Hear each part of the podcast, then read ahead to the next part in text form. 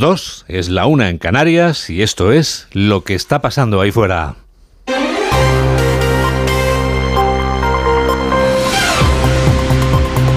Onda Cero.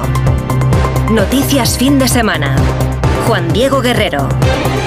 Buenas tardes a todo el mundo. Hoy continúa todo. La frase es de Pedro Sánchez, que espera que el rey le encargue formar gobierno el martes que viene. Mientras tanto, ha vuelto a hacer un anuncio en un acto público, como cuando estaba en campaña. El anuncio es el cumplimiento de un compromiso que ya tenía el gobierno con la Unión Europea que Alberto Núñez Feijó proponía que se cumpliera en su discurso de investidura y que ahora Sánchez rescata para su primer mitin después del intento fallido de Feijó para convertirse en presidente.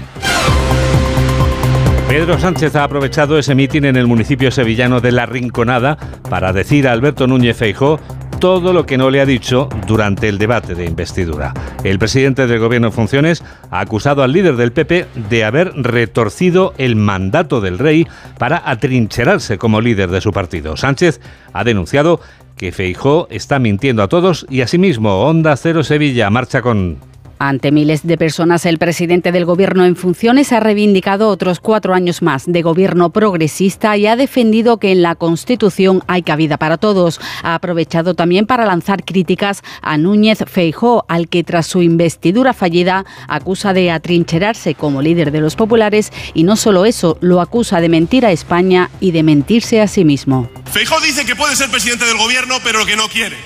Está tan acostumbrado a mentir a todo el mundo que se miente a sí mismo, pero allá él. Nosotros aquí decimos que los socialistas sí queremos. Que sí que vamos a trabajar por una investidura real, no una investidura postiza, una investidura para que haya un gobierno progresista. Aquí ha venido Sánchez a decir alto y claro a la militancia andaluza que va a por todas. Quería oír el respaldo de los socialistas andaluces y se lo ha llevado. A Pedro Sánchez deben de haberle pitado los oídos, porque Emiliano García Paje, líder de los socialistas de Castilla-La Mancha y presidente autonómico, ha lanzado un mensaje al navegante que negocia con independentistas. Y creo que eres una persona que se resiste todo lo posible a que le coloquen una camisa de fuerza. ¿eh? Y no creo ¿eh? que, se esté planteando gobernar con una camisa de fuerza. Y confío en ello, quiero confiar sinceramente para que quede claro que cualquier escenario ahora mismo es posible.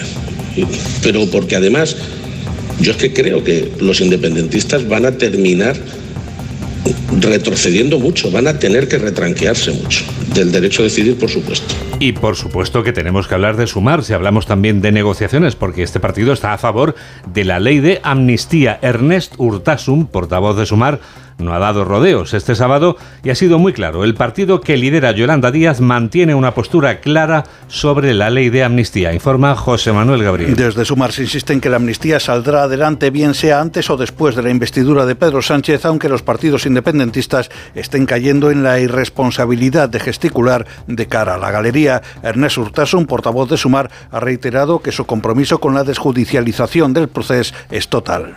Todo el mundo sabe qué es lo que está encima de la mesa en estos momentos en la negociación. ¿eh? Y nosotros lo hemos dicho desde el primer minuto, estamos eh, comprometidos y vamos a defender que se, eh, salga adelante una ley de amnistía para superar los efectos penales de octubre de 2017 y eso es alrededor de lo que del diálogo que nosotros como Sumar estamos manteniendo con el resto de fuerzas políticas. Por su parte, el negociador de Sumar con Junts, Jaume Asens, ha explicado que el expresidente Puigdemont podrá volver a España si lo desea en cuanto la ley de amnistía pase el filtro del Tribunal Constitucional. Y Yolanda Díaz ha adelantado ya lo que va a transmitir en nombre de Sumar al rey este mismo lunes en la ronda de consultas. Le vamos a decir al jefe del Estado que la política va de esto, que no va de ruido, que va de subir los salarios, que la política va de mejorar las pensiones, que la política va de, acabar con la precariedad, que la política va de hablar de las urgencias hospitalarias de la falta de pediatras en nuestros centros eh, de atención primaria, que la política va de los, comedores escolares de nuestros hijos. Carlas Puigdemont sigue viviendo en el 1 de octubre de 2017, el que llevó a la cárcel a los condenados por el procés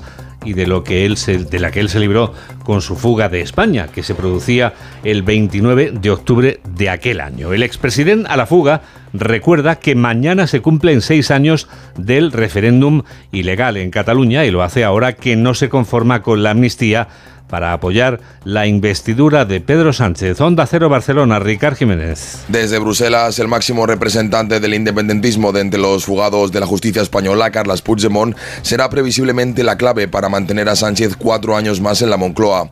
Pero veremos con qué condiciones. En los semiciclos españoles ya resuena la palabra referéndum, mientras Puigdemont busca rememorar las movilizaciones del pasado. Un pasado que, tal y como demuestra a través de sus redes sociales, tiene muy presente. Ya que que nos algunos quieren que lo olvidemos, que pasemos página, que lo dejemos pasar, pero no es nuestro caso, no es el caso de muchos de vosotros y esto lo tenemos que demostrar. Este domingo hace seis años de nuestra victoria, seis años desde que decidimos nuestro destino que aquest era el nostre destí. La insistencia de Puigdemont en conseguir la independencia parece infinita y con el arma de la confrontación, tras años de espera, tendrá la llave para decidir cuál será el futuro político de España. Veremos si Sánchez les da todo aquello que tanto anhelan los independentistas. Alberto Núñez Feijóo ha proclamado este mediodía en La Toja que el independentismo no engaña. Siempre ha defendido lo mismo, según recuerda Feijóo quien ha cambiado, según el presidente del Partido Popular, es el actual líder del Partido Socialista. Feijó cree que el debate de su investidura no ha sido un acto fallido. Susana Pedreira. Desde Galicia, Feijóo ha defendido su debate de investidura. Dice que no ha sido un acto fallido, sino un acto clarificador. Se ha mostrado satisfecho y orgulloso por haber cumplido lo que él entiende que era su deber y también orgulloso por no aceptar imposiciones. Dice que no estaba dispuesto a ser un presidente en libertad condicional. Les decía que me siento satisfecho de no haber cedido a ningún chantaje. Es evidente que Hoy podíamos estar hablando en otra condición, pero eh, aceptar condiciones que exceden el marco del Estado de Derecho, no puede hacerlo ningún candidato a la presidencia del Gobierno, aceptar imposiciones de una pequeña parte sobre el todo conlleva que el presidente del Gobierno estará el tiempo que dure su presidencia en libertad condicional ha insistido Feijó en que su debate de investidura ha merecido la pena porque ahora dice que el país sabe que tiene una alternativa consolidada al probable gobierno de Sánchez. Su intervención se ha centrado en la amnistía, dice que ese es el auténtico debate que está sobre la mesa, que el referéndum es solo el cebo. La secretaria general del PP ha sido muy contundente. Cuca Gamarra ha dicho en Zaragoza que Pedro Sánchez está aceptando un chantaje. Sánchez no quiere liderar una mayoría progresista, porque no hay una mayoría progresista. Lo que está dispuesto a liderar es el chantaje que le exigen una minoría secesionista. Y esto es lo que hay. Ni más ni menos. Ni más ni menos. Ha comenzado ya la cuenta atrás. El lunes 27 de noviembre es el último día para que un candidato, o sea, Pedro Sánchez, sea investido como presidente del gobierno. Si ese día no hay presidente, habrá elecciones y serán el domingo 14 de enero. El rey Felipe no ha querido perder ni un día hábil y ha citado para el lunes y el martes próximos a los portavoces de los grupos que se dignan a acudir a la llamada del jefe del Estado, aunque solo sea por respeto a la institución parlamentaria a la que representan y de la que cobran a final de mes. Paco Paniagua nos informa sobre esta ronda de consultas. Novena ronda de consultas que inicia Felipe VI, las mismas que convocó su padre, pero casi en 40 años, lo que demuestra la complejidad política a la que se ha tenido que enfrentar don Felipe. Siete partidos o grupos de partidos van a pasar por la zarzuela, empezando por Unión del Pueblo Navarro el lunes a las 11 de la mañana y concluyendo el martes con el presidente del Gobierno en funciones, Pedro Sánchez, a las 10 de la mañana y a las 11 con el presidente del PP, Alberto Núñez Feijó, siguiendo el orden de menor a mayor representación parlamentaria. No van a ir a zarzuela los independentistas. Concluida la ronda, el mismo martes se prevé que el rey encargue formar gobierno a Pedro Sánchez si este le dice que cuenta con los apoyos suficientes para ir a un debate de investidura. Si la supera, iríamos a formación de un nuevo gobierno con los grupos independentistas y si no lo lograse, se disolverían las Cortes el 27 de noviembre para ir a elecciones a mediados de enero. Los jubilados de la provincia de Vizcaya cobran el doble de pensión que los de la provincia de Ourense. Es un ejemplo de las diferencias que hay entre las provincias españolas y las dos que hemos puesto como ejemplo son precisamente la provincia provincia en la que se cobran las pensiones más altas y la provincia en la que se cobran las más bajas. Malen Oriol. El ejemplo más llamativo es Castilla y León, que abarca provincias con pensiones que oscilan entre los más de 1.500 euros que se cobran en Valladolid y los 1.100 euros que ingresan en Zamora. También hay importantes diferencias entre provincias de Castilla-La Mancha. Hasta 300 euros separan a los pensionistas de Guadalajara con los de Cuenca. Destaca la comparativa entre territorios limítrofes, como Asturias, donde ingresan 600 euros más que sus vecinos lucenses. Las comunidades con menos desigualdad entre sus provincias son Extremadura y Canarias Con apenas 40 euros de diferencia. Los vizcaínos jubilados son los que más ingresan, 1.700 euros. Le siguen Álava, Asturias y Guipúzcoa. Madrid, Navarra y Valladolid ocupan el tercer puesto con ingresos superiores a los 1.500 euros. En el puesto más bajo, Orense es la única que no llega a los 1.000 euros de pensión. Le siguen Lugo, Zamora, Badajoz y Cáceres, todas ellas rondando los 1.100 euros. Entre los cardenales que ha creado el Papa este sábado hay varios españoles. Ha sido durante un consistorio ordinario público celebrado en la Basílica de San Pedro. Corresponsal de Onda Cero en Roma, Darío Menor. José Cobo ya es cardenal. El arzobispo de Madrid ha recibido en el consistorio celebrado esta mañana en la Plaza de San Pedro del Vaticano el anillo y la birreta que identifica a los purpurados, como también han hecho otros dos españoles, Ángel Fernández Artime, rector mayor de los salesianos, y Francisco Javier Bustillo, obispo de la diócesis francesa de Ajaccio. ¿Cómo reconocía antes de la ceremonia la inquietud del Papa por la situación política de España? No, el Papa está informado y yo creo que sí le preocupa porque nos preocupa a los obispos y a los católicos, ¿no? O sea, el Papa recoge un poco la preocupación nuestra. Con los 21 cardenales que ha creado hoy el pontífice, de la Iglesia Católica cuenta ahora mismo con 242 purpurados. Cuidado, cuidado con los usuarios de patinetes eh, también en los fines de semana que están dispuestos a luchar por sus derechos, igual que los peatones están legitimados a luchar por los suyos. El centro de Madrid se ha convertido hoy en escenario de una manifestación de usuarios de patinetes llegados de toda España e indignados de todas, todas. Julia Trullá. El endurecimiento en el cumplimiento de los requisitos de los patinetes indigna a sus usuarios, que hoy, convocados por la Asociación de Usuarios de Vehículos de Movilidad Personal, se manifiestan en la Plaza de Cibeles para mostrar su rechazo a la nueva normativa que entrará en vigor en enero. Normativa que obligará a desechar en 2027 una importante cantidad de vehículos. Se calcula que más de 5 millones, a pesar de tener sus chasis y baterías de litio en perfecto estado. Este nuevo manual, elaborado por la DGT, prohíbe además circular por vías interurbanas y túneles urbanos y exige el doble freno independiente o la altura mínima del manillar. Lamentan desde la asociación que la regulación no se ajuste a la normativa europea y que lejos de promover estos vehículos solo crea confusión en los usuarios e impone más barreras administrativas. Cuidado con los paquetes, especialmente con los que llevaban a cuestas los ocho individuos a los que ha echado el guante el Cuerpo Nacional de Policía en la Comunidad de Madrid, porque eran paquetes sorpresa y la sorpresa creaba adicción. Laura Gil. Adicción, Juan Diego, porque transportaban droga y de varios tipos como marihuana y droga sintética. La red de origen chino usaba empresas de logística y paquetería para realizar los envíos delictivos. Las primeras pesquisas dieron como resultado la localización de tres palés con cogollos de marihuana en varios trasteros en localidades madrileñas como Parla y Humanes, donde se realizaron registros de domicilios que se extendieron también a Leganés y Madrid Centro. Ana Ramón es portavoz de la Policía Nacional. Gracias a la colaboración de las empresas titulares de los trasteros en los que se ocultaba la droga, los agentes enseguida pudieron identificar a varios de los miembros de la organización. Tras las incautaciones, la organización criminal comenzó a fraccionar los envíos en paquetes de menor tamaño. El rastreo de los envíos llevó a los agentes precisamente a interceptar seis paquetes con marihuana dirigidos a Países Bajos y Finlandia, frustrando además el envío de otros dos que guardaban en su interior droga sintética oculta en envases de café y que tenían como destino Dubái y México. Aparte de los ocho detenidos, la operación Gaveta, que continúa abierta, ha permitido incautar 150 kilos de marihuana, 4 kilos de droga sintética y tres vehículos empleados por la organización. ¿Este veranillo de San Miguel XXL va para largo o el frío vendrá a vernos por sorpresa. Mamen Rodríguez Astre. Busca un buen plan para disfrutar de este veranazo con temperaturas. ¿Cómo te gusta esa palabra? Añado, Juan Diego, una X a tu paso. Calor 3XL para despedir septiembre y para vivir los primeros días de octubre. Mañana es posible batir récord de temperaturas. En esa jornada se espera que sea Sevilla y Badajoz donde se estima que llegarán a los 38 para ser día 1 de octubre. Cáceres, Murcia, Orense, Zaragoza y Lérida a los 35, Valencia a los 33 y Bilbao, atención, a los 32. El ascenso llegará también mañana a Canarias donde alcanzarán los 34, que es calor, Juan Diego. Desde luego. En Canarias.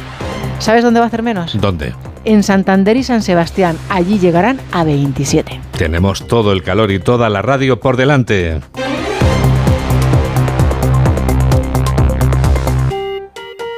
Dos y 14, 1 y 14 en Canarias. Llega el epílogo. El epílogo que firma Julián Cabrera. Hola Julián. Muy buenas tardes. Bueno, pues ponemos epílogo a una semana en la que la fallida investidura de Núñez Feijó, por cuatro votos, sí le ha servido al líder popular para consolidarse como referencia de oposición al sanchismo en una sesión parlamentaria en la que pudo poner sobre todo a los socios soberanistas del PSOE frente al espejo de muchas contradicciones y en la que Sánchez optó por no dar la réplica sencillamente para no correr el riesgo de pronunciar la palabra amnistía. Una amnistía que se da por concedida y por hecha al independentismo, aunque eso lo sabremos en pocos días, cuando salgan a la luz negociaciones bajo la mesa que se califican de discretas. Ahora la nueva pantalla es la investidura de Sánchez, centrada en el cuándo, porque hay prisas, y sobre todo en el precio a pagar. Y aquí, estén atentos, la palabra estrella y de moda en los próximos días va a ser la palabra referéndum. La palabra de moda ahora es deporte. Noticias del deporte con David Camps. Hola David. ¿Qué tal Juan Diego? Buenas tardes. Me encanta cuando llega un fin de semana en el que te puedo empezar hablando de algo que no es fútbol y que es el tercer evento deportivo más importante del mundo. Después de unos Juegos Olímpicos, después de un Mundial de Fútbol, O la viene Super Bowl, ¿no? la no llega a la Super No Bowl, llega no llega al torneo bienal que es la Ryder Cup de golf, Ah. que se disputa desde 1927, que enfrenta a Europa y a Estados Unidos. 12 jugadores por equipos, tres jornadas, viernes, sábado, domingo. Ocho partidos foursomes, que son los cuatro jugadores turnándose para golpear la misma bola. Ocho partidos fourball, que son los cuatro jugadores cada uno con su bola y puntual que consiga el mejor hoyo. Y el domingo los 12 individuales para definir quién gana, si Europa o Estados Unidos. No compiten por dinero, compiten por honor Honor. y gloria. Y están en Roma con el español John Ram siendo el líder de Europa que está dominando de momento 9 y medio a 2 y medio. Pero ahora están en la segunda jornada los cuatro partidos de fútbol y Estados Unidos está dominando en tres de ellos. El otro marcha empatado sin John Ram. Pues las cosas son más complicadas, pero mañana desde luego será una jornada espectacular para ver si Europa sigue como en los últimos 15 años dominando en estas ediciones de la Ryder Cup. Pero sí hay fútbol en directo, es la octava jornada. Hay partidos, claro. Ayer ganó el Barça al Sevilla 1-0, gol en propia meta de Sergio Ramos, pero está en juego el Getafe Villarreal. Hugo Condés, buenas tardes. Hola, ¿qué tal David? Muy buenas tardes a todos. Aquí estamos en el Coliseo Alfonso Pérez, donde llevamos 17 minutos de la primera parte. Están empatando a cero Getafe y Villarreal. Ha salido mucho mejor el equipo de José Bordalás, que recordemos está en uno de los palcos aquí eh, aledaños al palco de Onda Cero, a la cabina de Onda Cero, porque está sancionado después de su expulsión en el último partido en San Mamés. Y ha salido mucho mejor, como digo, el Getafe, que ha tenido una doble ocasión en un disparo de Arambarri y otro de Masimovic en la misma jugada, eh, repetidas por el guardameta Danes Philip Jorgensen, el guardameta del Villarreal. De momento, como digo, en el Coliseo, con mucho sol y calor, empate a cero entre Getafe y Villarreal. A las seis y media, el Girona y el Real Madrid se juegan el liderato que ahora tiene y ostenta el Barcelona de esa- después de esa victoria de anoche. El técnico del Girona es Mitchell. El Madrid es claro favorito, pero es que no veo un partido que no sea Real Madrid, Barça, Manchester City, eh, Bayern de Múnich, donde el Real Madrid no sea favorito. Los árbitros están súper preparados ya para todo este ruido. Eh, lo que pasa que genera en, en el aficionado y en, en la prensa pues eh, mal rollo y- y a veces hasta poca deportividad. El Girona que vive en una nube. Vicente Casal, buenas tardes. Buenas tardes, David. Girona se mide esta tarde al Real Madrid en uno de los mejores partidos que se pueden ver esta temporada. Michel les pide a sus jugadores eh, que no bajen pistón, que sigan mentalizados y que evidentemente se han ganado el derecho a soñar con toda la prudencia del mundo. Un Girona que afronta la jornada hasta ayer como líder. Tiene en mente todavía el 4-2 de la pasada temporada con aquellos cuatro goles del argentino Tati Castellanos que ya no está en esta plantilla. Un Girona que lleva seis victorias consecutivas. Ojo, 19 de 21 puntos. Guarismos eh, que nadie hubiera pensado a principio de temporada. Además, siendo el máximo goleador, eh, aparte del partido de ayer, con 18 tantos marcados por 11 jugadores. Montilivi es un campo que se le atraganta al Real Madrid y al Girona tienen dos victorias cada uno en un historial de cuatro enfrentamientos. Un Montilivi que va a estar lleno a reventar hasta la bandera. Hace tres semanas está todo el papel vendido, no queda ni un asiento libre para el partido de esta tarde. Son bajas por parte del Girona Bernardo Espinosa y Tony Villa, que es baja de larga duración, mientras que Michel para el partido de esta tarde recupera a Borja García. Gracias Vicente y el Madrid. Como llega Girona, Fernando Burgos, buenas tardes. Hola, ¿qué tal David? Buenas tardes. Después de la victoria frente a la Unión Deportiva Las Palmas, el Madrid ha ganado seis de las siete jornadas de esta liga. Solo perdió el pasado domingo en el Chivitas Metropolitano, en el peor partido de la temporada. Ya está el conjunto blanco en tierras gerundenses con Florentino Pérez a la cabeza que se ha viajado y con 21 futbolistas. Ancelotti tiene las bajas de Tibú Courtois, Militao, Álava y el turco Arda Güler. Por la ausencia del austríaco Álava ha viajado Álvaro Carrillo, central y capitán del Real Madrid Castilla, aunque en principio Tony Rudiger, que acabó tocado el encuentro del miércoles ante la Unión Deportiva Las Palmas, será titular junto al capitán Nacho en el centro de la defensa. Pero habrá más novedades porque el italiano recupera a alguno de sus jugadores más importantes, como por ejemplo Dani Carvajal o Jude Bellingham, que descansaron el miércoles, vuelven, por supuesto, al once inicial. Al igual que Vinicius Junior, que el otro día frente a Las Palmas ya jugó más de media hora después de un mes de baja. La única duda en ataque es José Lumato, tres goles en esta liga,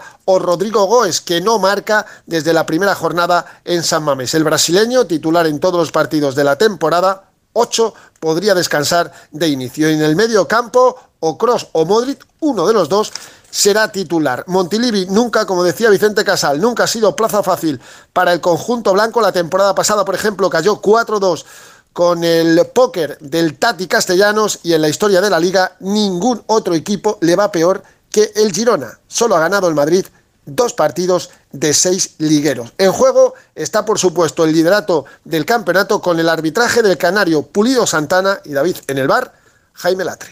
Esperemos que pasen desapercibidos. Luego te escuchamos, Fernando.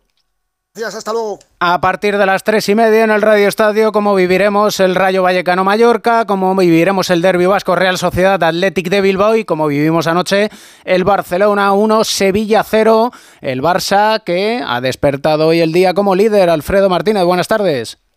Buenas tardes, David. El Barcelona cumplió el objetivo de meterse líder de nuevo y ponerle toda la presión a los dos equipos que juegan en Montilivi con esa victoria tan sufrida ante el Sevilla con el gol en propia puerta de Sergio Ramos y sobre todo la irrupción tremenda de los jóvenes jugadores del equipo, en especial Fermín López que sorprendió a propios y extraños realizando un partido completísimo, Lamin Yamal que volvió a ser titular y que participó en la jugada del gol y el liderazgo indiscutible de Gaby le dan un peso específico importante a los jóvenes en este Barça. Sin embargo, la noticia negativa estuvo en la lesión del brasileño Rafinha. Se retiró en el minuto 37 y las pruebas médicas practicadas esta mañana han confirmado que sufre una lesión muscular en el bíceps femoral de la pierna derecha. No es tan grave como se temía, estará en torno a 3-4 semanas de baja y el claro objetivo, ya que se pierde el partido del Oporto de Liga de Campeones de esta semana y la visita a Granada, el parón de selecciones, es intentar recuperarle y tenerle apto para el gran clásico del estadio del Lluís Companys el próximo último fin de semana del mes de octubre. Así que del mal el menos, Rafinha no ha participado lógicamente de la sesión preparatoria post partido que ha realizado ya el Fútbol Club Barcelona pensando precisamente en el choque de Oporto del próximo miércoles en el que tampoco podrá contar ni con De Jong ni con Pedri. El encuentro ante el Sevilla también por otra parte David tuvo la polémica con la carta remitida por el Sevilla indicando que no querían participar de ningún acto protocolario y que mostraban su indignación con los últimos acontecimientos del llamado caso Negreira. Estuvieron viendo el partido en la tribuna y no acudieron, por tanto, al, palco de autoridades ni a la comida oficial. El Barcelona contestó en otro duro comunicado que rompían relaciones con el conjunto hispalense y todo ello ha tensado la relación entre el equipo andaluz y la entidad catalana. Vamos a ver si otros equipos siguen o no ese ejemplo y esa postura de los hispalenses. En cualquier caso, el Barcelona, con gol en propia puerta de Ramos, líder de la liga. Ahora estamos, gracias Alfredo, con el Derby Vasco, con ese Real Sociedad Athletic de Bilbao de las 9 de la noche, pero ¿qué pasa en Getafe, Hugo? Bueno, pues que ha habido bar y que se ha quedado el Villarreal con 10. Era una acción de falta de Mitrovic sobre Alex Baena. Alex Baena que suelta el brazo en esa jugada, no la vio el colegiado en directo, le llamó el bar García Verdura, Busquets Ferrer ha ido a verla y tras verla ha expulsado a Alex Baena. Minuto 23 de la primera mitad, Getafe 0, Villarreal 0, el equipo castellonense se ha quedado con 10 futbolistas en el campo. La Real Sociedad es sexta clasificada con 12 puntos, el Athletic de Bilbao es cuarto con 14, derby en las alturas, novedades de la Real, Íñigo Taberna, buenas tardes. Hola, ¿qué tal? Muy buenas. La Real afronta el derby de esta noche en un buen momento de resultados, ya que viene de ganar en las últimas dos jornadas ante el Getafe en Anoeta y en la última jornada derrotó al Valencia en Mestalla. Por lo tanto, el conjunto blanqueazul buscará su tercer triunfo consecutivo y de paso superar en la clasificación al conjunto rojiblanco a su rival de esta noche. Y Manuel tendrá las bajas de Diozola y de Zakarian y alineará un once bastante diferente al de la última jornada liguera, ya que jugadores como Lenormand, Bryce Méndez, Cubo, Zubimendi y Barrenechea volverán al once inicial. Desde hace días están agotadas las entradas, por lo que Anoeta rozará el lleno. El árbitro será el extremeño Gil Manzano y en el bar estará Pizarro Gómez. Gracias Íñigo y el Athletic. Gorka Citores, buenas tardes. Hola David, un Atlético que se encuentra ya desde esta mañana en San Sebastián con una expedición de 21 futbolistas, los que ha convocado Ernesto Valverde con la principal novedad de Nico Williams, que regresa tras tres encuentros eh, fuera por una lesión que se produjo con la selección española. Regresa el menor de los hermanos Williams a la lista de convocados en la que no está finalmente Ollán Sancet, que tendrá que cumplir partido de sanción después de que el comité de competición en la tarde de ayer desestimara las alegaciones que envió el Atlético por la roja que vio el pasado miércoles en Samamés frente al Getafe. Tampoco podrá contar Ernesto Valverde para esta cita, este derby vasco en Anoeta, ni con Ruiz de Galarreta ni con Perú Nolascoain, ambos lesionados. Habrá cambios en el once inicial después de un partido que dejó muchísimo cansancio en el Atlético. Recordar que jugó con toda la segunda parte el pasado miércoles ante el Getafe con un jugador menos por la citada expulsión de Ollán Santet. Llega lanzado el equipo rojiblanco con seis encuentros sin perder, eh, de los cuales ha sumado cuatro victorias y dos empates y busca un triunfo hoy siempre especial en un derbi en Anoeta frente a la Real. Gracias Gorka, el técnico del Athletic Valverde. El mejor derby de la liga para mí, porque veo un derby en el que todo el mundo está junto, todo el mundo disfruta, cada uno anima a su equipo. En el campo, pues lógicamente nos vamos a pelear y hasta el final y nos mataremos como siempre, pero es lo que hay. No otros derbis que veo que, se les, que hay cosas que se les escapan de las manos, eh, sino que estés dentro de la disputa que hay, todavía podemos estar todos juntos.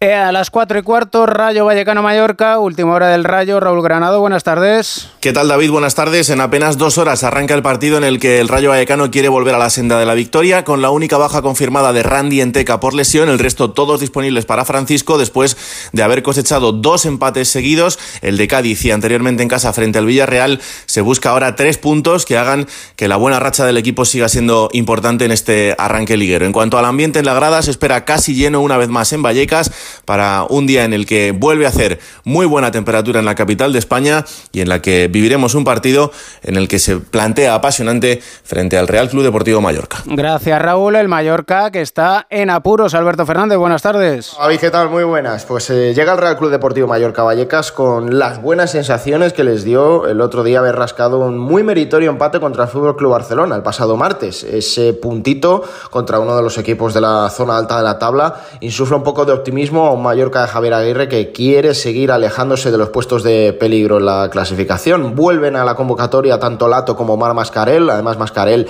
apuntando al once titular. Son bajas Mafeo, que tiene una lesión muscular, se la hizo el otro día y estará mes y medio de baja.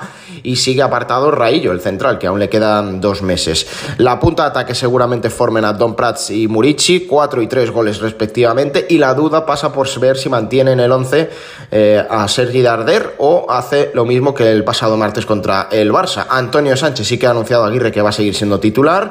Un Mallorca que solo ha ganado en Vigo esta temporada como visitante, así que a intentar romper esa racha en Vallecas llega el conjunto Bermellón. Gracias Alberto. Además los amantes del motociclismo van a tener que trasnochar. Gran Premio de Japón, Chechu Lázaro, buenas tardes. ¿Qué tal, David? Buenas tardes. Pues sin duda el hombre del día hoy en el circuito Motegi ha sido Jorge Martín, que primero lograba la pole por delante de su rival Bañaya y que después vencía en un sprint que ha liderado de la salida y que además entre el español el italiano se ha intercalado el sudafricano Binder, lo que quiere decir que Martín ya se queda a solo 8 puntos del liderato de MotoGP.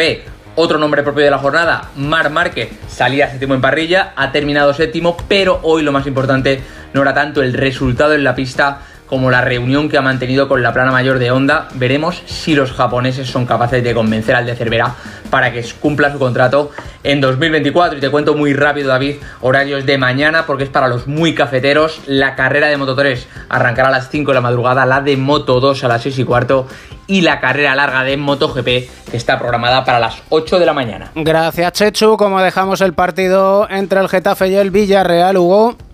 Bueno, pues lo dejamos en el 29 y medio de juego de la primera parte. Recuerden, el Villarreal está con 10 desde el eh, minuto 23 por la expulsión de Alex Baena por roja directa. Sin gol el Getafe 0, Villarreal 0. Ya sabes, Juan Diego, a partir de las 3 y media, el Radio Estadio, además con el baloncesto, tercera jornada de la Liga Endesa, Basconia Bilbao Basket a las 6, Unicaja Valencia 9 menos cuarto a la misma hora. Murcia Tenerife, mañana juegan el clásico aquí en Madrid en el Wizzing Center. Real Madrid. Bueno, y Real mientras, Madrid-Barcelona, mejor dicho. Claro, y mientras tanto llegamos a ese tren, nosotros a las dos y media, una y media en Canarias, sabes lo que vamos a hacer, ¿verdad? Eh, ¿Estar pendientes de la Ryder o mejor Contar. lo que está pasando ahí fuera?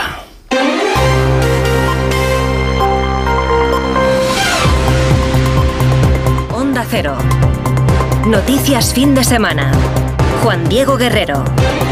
Actualizamos las noticias del sábado con Yolanda Viladecans. Pasado el debate de investidura, dos actos políticos marcan la actualidad. Sánchez en la Rinconada, en Sevilla, donde ha asegurado que tiene más fuerza que nunca para cuatro años más de gobierno progresista ante un líder popular que ha retorcido, dice la Constitución, pero no para ser investido presidente, sino para atrincherarse como líder del PP. En Galicia, palabras de Feijó para afirmar que su debate no fue fallido, sino esclarecedor y que se siente orgulloso, ha dicho, por no aceptar imposiciones y no ser un presidente en libertad condicional. Entre tanto, el expresidente de la Generalitat, Carles Puigdemont, sigue a lo suyo, afirmando que no quiere pasar página sobre el referéndum de independencia ante los seis años que se cumplen mañana de la consulta unilateral. Con la desarticulación por parte de la policía de una organización criminal dedicada al tráfico internacional de droga a través de empresas de paquetería y ocho detenidos. Y la situación que provoca el éxodo armenio que no cesa más de 100.000 personas han cruzado ya la frontera huyendo de Nagorno-Karabaj tras la operación militar lanzada hace una semana por Azerbaiyán. Tenemos toda la radio por delante.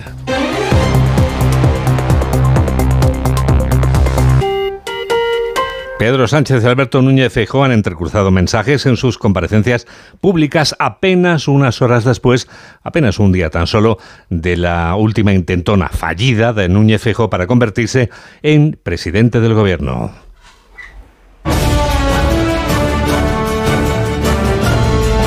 Pedro Sánchez ha aprovechado su mitin en el municipio sevillano de La Rinconada para decir a Alberto Núñez Feijó todo lo que no le había dicho durante el debate de investidura. El presidente del gobierno en funciones ha acusado al líder del PP de haber retorcido el mandato del rey para atrincherarse como líder de su partido. Sánchez ha denunciado que Feijó está mintiendo a todos y a sí mismo. Onda Cero Sevilla marcha con en este municipio sevillano de La Rinconada, donde los socialistas nunca han perdido unas elecciones, Sánchez ha reivindicado que haya un ejecutivo de izquierdas otros cuatro años más y ha defendido que en la Constitución hay cabida para todos. Sánchez decía a los suyos que va a por todas. Después de lo que he escuchado en el Congreso de los Diputados esta semana, de una investidura fallida, de un candidato fallida, fallido, tengo más ganas que nunca, más fuerza que nunca y más argumentos que nunca para que haya cuatro años más de gobierno progresista, de avances sociales y de derechos y convivencia en nuestro país. Y ha aprovechado también para lanzar críticas a Núñez Feijóo, al que tras su investidura fallida acusa de atrincherarse como líder del Partido Popular. Y no solo eso, lo acusa de mentir a España y de mentirse a sí mismo. Feijóo dice que puede ser presidente del gobierno, pero que no quiere. Está tan acostumbrado a mentir a todo el mundo que se miente a sí mismo. Pero allá él. Nosotros aquí decimos que los socialistas sí queremos. Que sí que vamos a trabajar por una investidura real, no una investidura postiza, una investidura para que haya un gobierno progresista con cuatro años más de avances sociales y de derechos para los españoles y españolas. Y tampoco ha perdido la oportunidad de lanzar algunos anuncios. Decía que si consigue formar gobierno reformará el Estatuto de los Trabajadores. Sánchez ha estado arropado por la ministra María Jesús Montero y también por el secretario de los socialistas andaluces, Juan Espadas, quienes han pedido a González y a Guerra respeto al presidente Sánchez. Sumar está a favor de la ley de amnistía que exigen los independentistas catalanes. Ernest Urtasun, portavoz del partido, no ha dado rodeos este sábado y ha sido contundente. El partido que lidera Yolanda Díaz mantiene una postura muy clara sobre la ley de amnistía, informa José Manuel Gabriel. Sumar insiste en que la amnistía saldrá adelante bien sea antes o después de la investidura de Pedro Sánchez, aunque los partidos independentistas estén cayendo en la irresponsabilidad de gesticular de cara a la galería. Ernest Urtasun, portavoz de Sumar, ha reiterado que su compromiso con la desjudicialización del proceso es total, a pesar de la actitud de Junts y de Esquerra. Cuando uno negocia lo tiene que hacer con responsabilidad, con seriedad, y ya lo dijimos públicamente que el, lo, lo, el texto pactado con ERC y Junts no nos parecía serio ni responsable porque uno no traslada cuestiones de negociación a una votación parlamentaria. ¿eh? A partir de aquí nosotros seguimos hablando, negociando con optimismo y con voluntad de sacar adelante el acuerdo. Por su parte, el negociador de Sumar, Jaume Sens, ha reconocido en RACU que la resolución aprobada por Junts y Esquerra en el Parlamento ha estado a punto de dar al traste con su estrategia para la investidura de Sánchez. Yo cuando vi las resoluciones pensé que sí, que todo podría descarrilarse. He sido muy optimista desde el principio y todos los mensajes que he dado han sido en la misma línea. Creo que habrá amnistía, que habría investidura, un gobierno de coalición y que por lo tanto habría la posibilidad de avanzar. Es cierto que tras ver las resoluciones pensaba que se habían alejado las posiciones y que todo sería un poco más complicado. Difícil, ¿no? Asens ha explicado que el expresidente Puigdemont podrá volver a España si lo desea en cuanto la ley de amnistía pase el filtro del Tribunal Constitucional. Precisamente Puigdemont ha recordado que mañana se cumplen seis años del referéndum ilegal y lo hace ahora que no se conforma con la amnistía, en el mismo día en el que ha hablado también Uriel Junqueras, líder de Esquerra Republicana de Cataluña. Resume sus palabras desde la redacción de Onda Cero en Cataluña, Ricard Jiménez. El líder de Junts pone en marcha la máquina del tiempo e invita a los independentistas a movilizarse.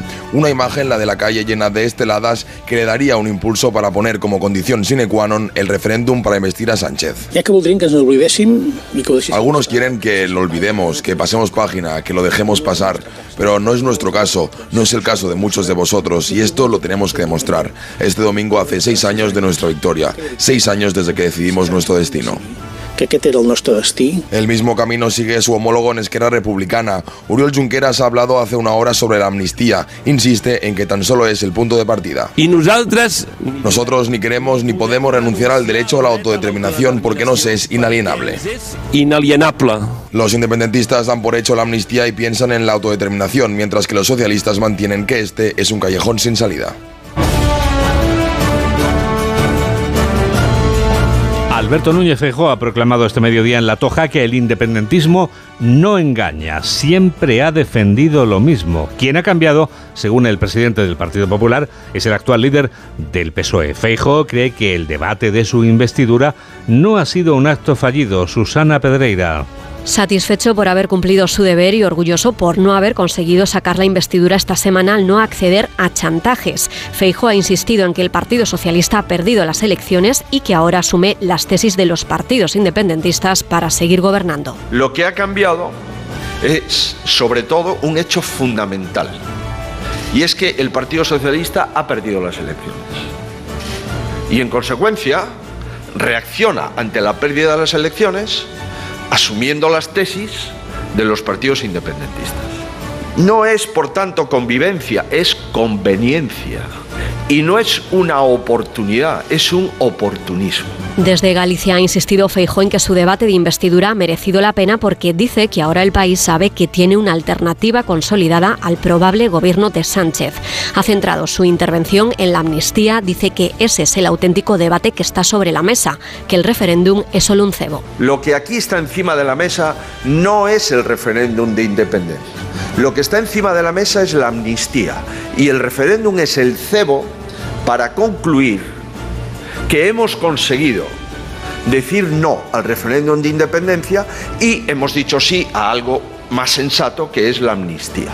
Ha terminado Feijó dirigiéndose al Partido Socialista haciendo una llamada al sosiego y a la vuelta al sentido común. Cuca Gamarra acusa a Pedro Sánchez de esconderse. La secretaria general del PP denuncia al presidente del gobierno en funciones por estar dispuesto a pagar el precio que le pidan los independentistas con tal de gobernar. Laura Gil. Pedro Sánchez se esconde, dice la portavoz del PP. Lo hizo en el Congreso esta semana y lo hace ante todos los españoles para no dar la cara por sus mentiras y no hablar de sucesión al chantaje independentista con una supuesta amnistía y un referéndum, lo que según Gamarra le deslegitima para gobernar. Se tiene que esconder, como se tiene que esconder Pilar Alegría, porque han mentido y no están legitimados para hacer lo que están dispuestos a hacer. Porque lo que te legitima para hacer algo es tu programa electoral y lo que les has dicho a los españoles en una campaña electoral. Y no están legitimados ni para una amnistía, ni para un referéndum de autodeterminación, ni para entregar la igualdad de los españoles. Y si quieren estar legitimados para ello, que sean valientes y que vayan a las urnas. Respecto a la investidura fallida de esta semana, explica la dirigente popular que ha valido la pena para ver a un candidato valiente con ideas claras y principios como Feijó, que señala, aunque perdió la votación, ganó el debate y ahora no, pero pronto será presidente. El precio de los independentistas, concluye, no vale para el PP por dignidad y por respeto a los ciudadanos, aunque sí valga para otros. Por ello, sentencia, los populares seguirán dando la batalla por la igualdad, la libertad y la legalidad desde el partido y también en las instituciones. 3 menos 20, 2 menos 20 en Canarias. Noticias fin de semana. Juan Diego Guerrero.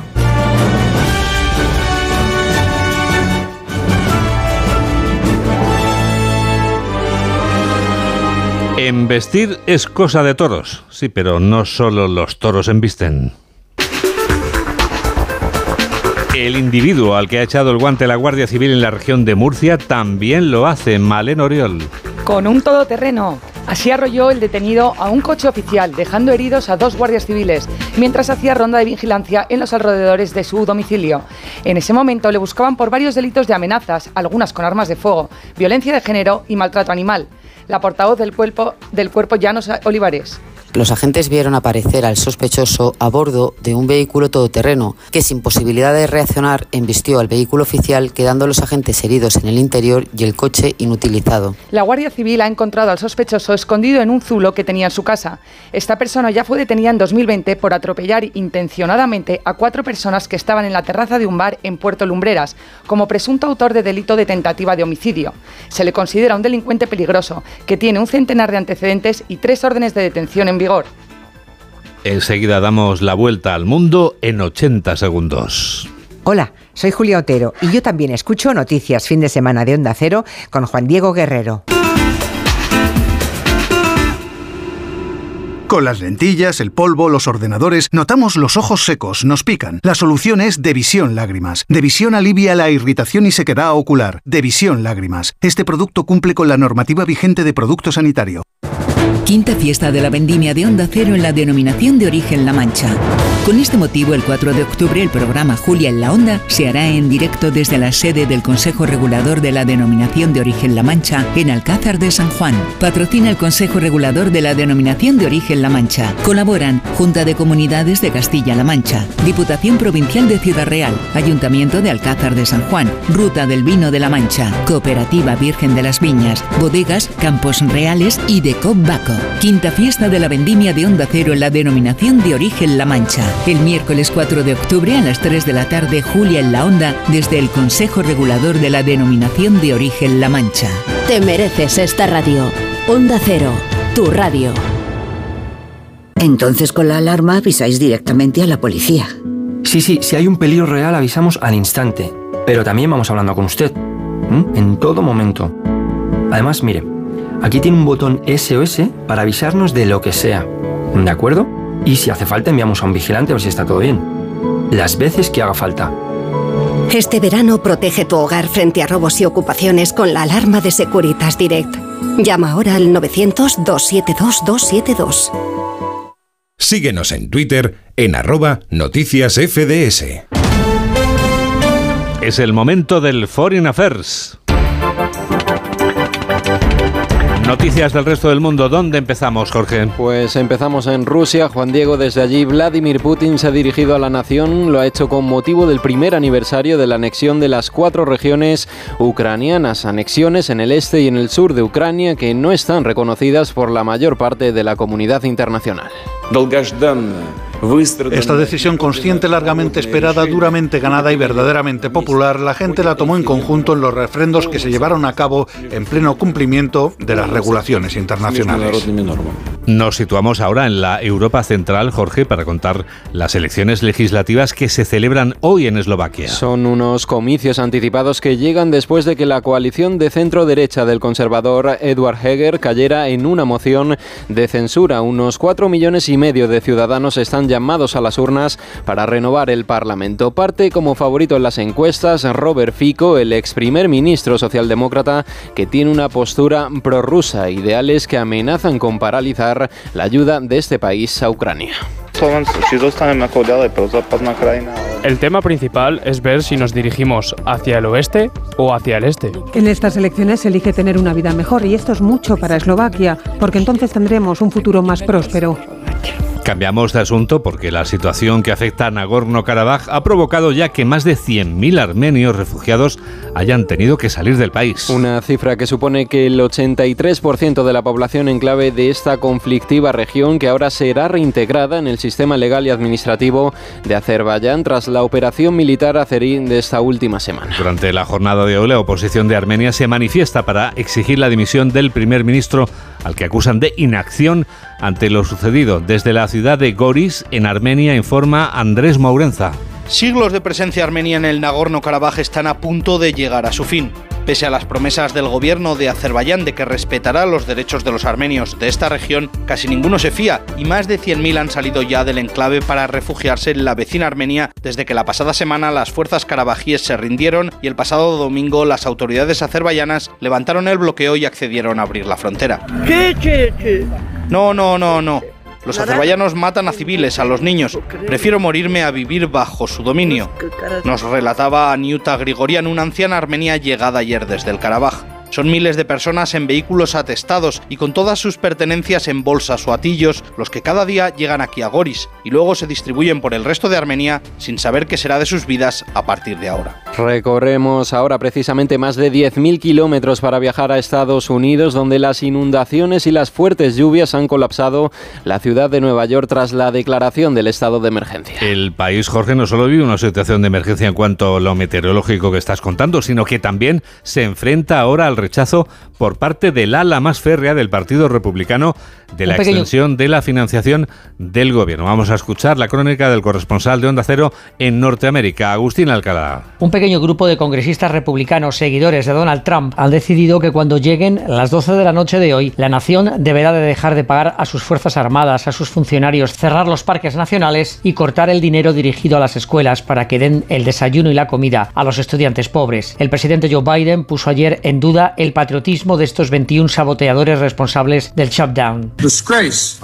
Es una vergüenza. Nuestras tropas seguirán cumpliendo con su juramento, trabajando, manteniéndose vigilantes y garantizando nuestra seguridad alrededor del mundo, pero no recibirán su paga. No se puede hacer política barata mientras que nuestros soldados cumplen con su deber.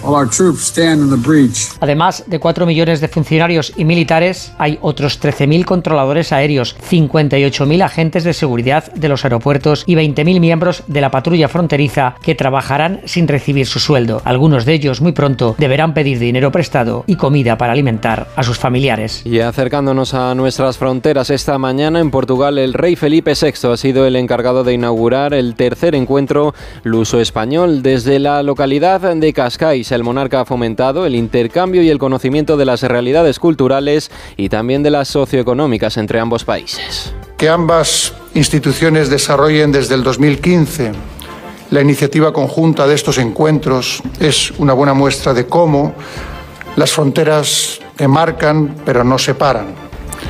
Cuando hay un espacio, el ibérico, compartido, un pasado que ha sido en muchos aspectos común y sobre todo un futuro de gran potencial. Date brillo y vamos terminando. Y lo hacemos, Juan Diego, en Reino Unido, donde se ha detenido a una segunda persona por la tala del emblemático árbol de Robin Hood. Se trata de un varón de unos 60 años que ha sido arrestado horas después de la detención de otro joven de 16. El árbol tenía 300 años de antigüedad y se encontraba cerca del muro romano de Adriano, un monumento, Juan Diego, declarado por la UNESCO como Patrimonio Mundial de la Humanidad. Desde luego que sí. Ha sido un resumen de Jorge Infer. Onda Cero. Noticias fin de semana. Nadie está por encima de la ley. Y de esto se ocupa de demostrarlo cada semana el abogado experto en Derecho de la Circulación, Santiago Córdoba. Letrado, buenas tardes. Muy buenas tardes. ¿De qué nos hablas, Santi, querido, esta semana? Pues mira, de las zonas de bajas emisiones que, como todo el mundo sabe, prohíben la circulación por ellas de vehículos según su potencial contaminante. Pero hay una realidad social. En España, la antigüedad media de los vehículos supera los 13 años y supera con mucho la media europea. Y respecto a los vehículos eléctricos y zonas de recarga, la media europea es de 25 puntos, sin embargo en España es solo de 12. Y además, por ejemplo, ¿qué ocurre con los residentes en zonas de bajas emisiones? O con un enfermo que debe recibir tratamiento en un centro sanitario ubicado dentro de la zona y no puede usar el transporte público.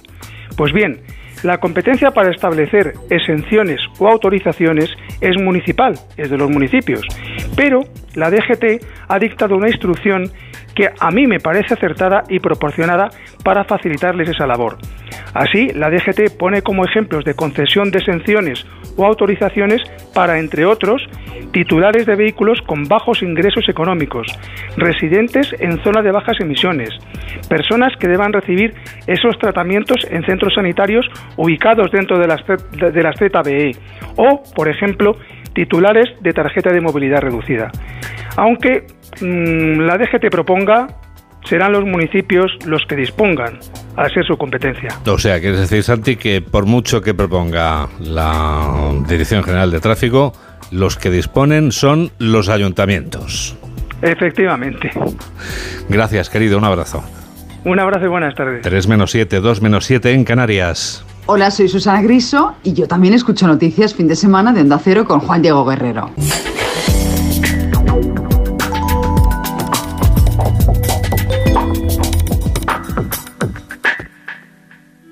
Yo te digo Don Pepe y lo primero que piensas es anillo en encima del nudillo y coscorro. Esto no se le puede hacer a una niña de 14 años. Ponerte con una falda corta y unas medias encima de la mesa de un laboratorio de química de un colegio. Salvados, nueva temporada. Mañana a las 9 y media de la noche en La Sexta.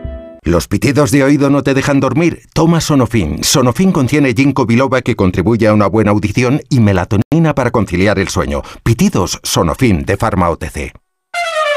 Quinta fiesta de la vendimia de Onda Cero en la denominación de origen La Mancha. Con este motivo, el 7 de octubre, Gente Viajera se hará en directo desde Bodegas Campos Reales El Provencio, Cuenca. Patrocina el Consejo Regulador de la denominación de origen La Mancha. Colaboran Junta de Comunidades de Castilla-La Mancha, Diputación Provincial de Ciudad Real, Ayuntamiento de Alcázar de San Juan y Ruta del Vino de La Mancha. Quinta fiesta de la vendimia de Onda Cero en la denominación de origen La Mancha. El sábado 7 de octubre a las 12 del mediodía, gente viajera desde Bodegas Campos Reales El Provencio, Cuenca, con Carlas Lamelo.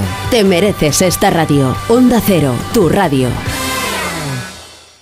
Síguenos en Facebook en Noticias Fin de Semana Onda Cero. ¿Son o han sido alguna vez buenos tiempos para la lírica?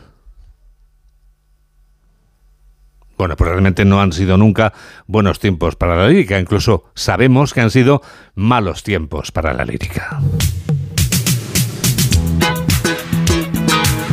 Esta es la melodía de golpes bajos que hizo popular esa reflexión de la que hablamos ahora teniendo en cuenta lo que ocurre en la ciudad de las casas colgadas. Nos lo cuenta desde Onda Cero Cuenca Lorena Mayordomo. La periodista Virginia Díaz ha sido la encargada de inaugurar este ciclo, un referente ya en el otoño conquense. Ella es una de las periodistas musicales más relevantes e influyentes del panorama actual. Malos tiempos para la lírica seguirá el viernes 6 de octubre con una mesa de debate sobre la edad de oro del rock en Cuenca, que dará paso a un concierto de Pavanadingo días después en la Fundación Antonio Pérez, en el corazón del casco antiguo de la capital conquense. El músico y productor de Vetusta Morla, Juan Malatorre y Eric Jiménez de Los Planetas y Lagartijani, junto al director de cine César Martínez Cerrada, serán otros de los protagonistas en las próximas semanas.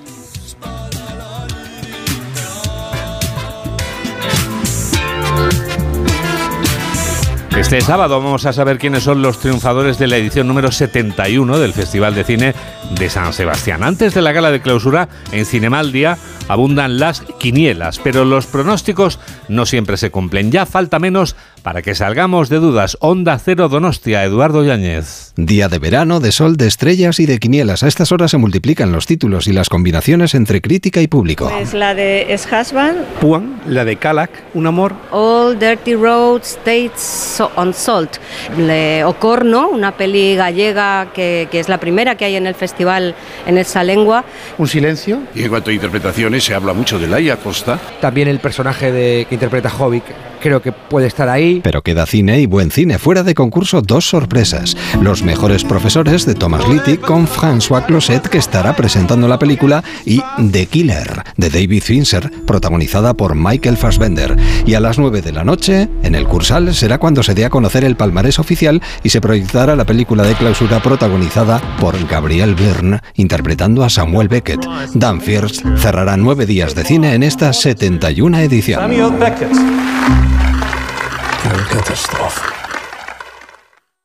Es la hora de hablar de libros, la hora ideal para hablar de libros.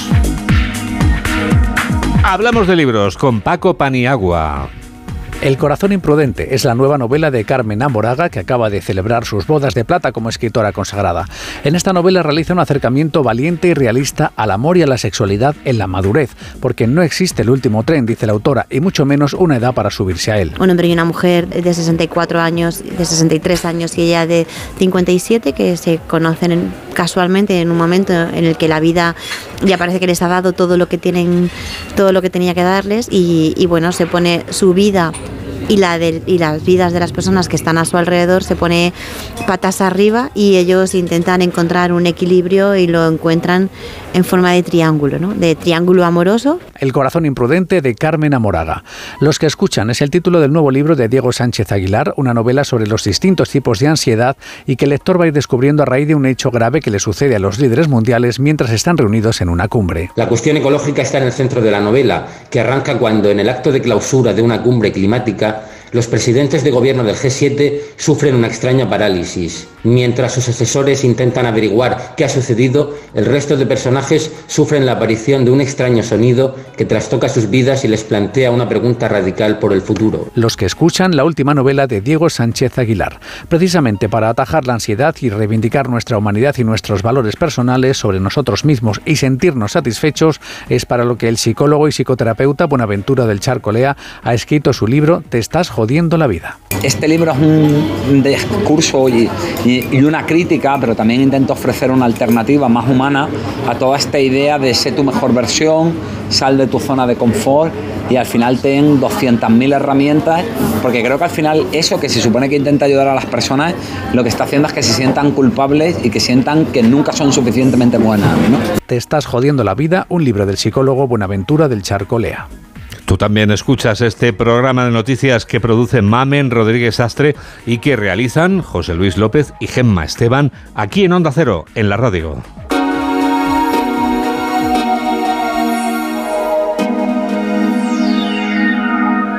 Hay que ver cómo pasa el tiempo. Nos vamos a despedir ya con otra de las bandas de rock progresivo que escuchamos este fin de semana. Estamos hablando de Supertramp. Estamos escuchando Supertramp. Estamos escuchando la canción lógica, The Logical Song.